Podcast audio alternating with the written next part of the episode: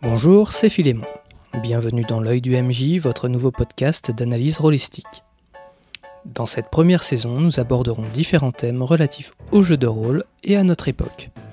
Je vous donnerai mon retour d'expérience sur la création d'univers et de scénarios, mais nous parlerons également par exemple de sécurité émotionnelle ou de féminisme. Car oui, selon moi, le JDR est un loisir qui s'inscrit dans son époque et doit évoluer avec son temps. N'en déplaise à certains. Ici, on ne prétendra jamais détenir la vérité absolue. Je vous ferai simplement part d'une expérience réelle, la mienne, et donc forcément teintée d'un avis, le mien. Cependant, ce n'est qu'un avis et une expérience parmi tant d'autres. On a tout à fait le droit de ne pas être du même avis, et ce n'est pas pour autant que les autres ont tort. Tout est affaire de tolérance.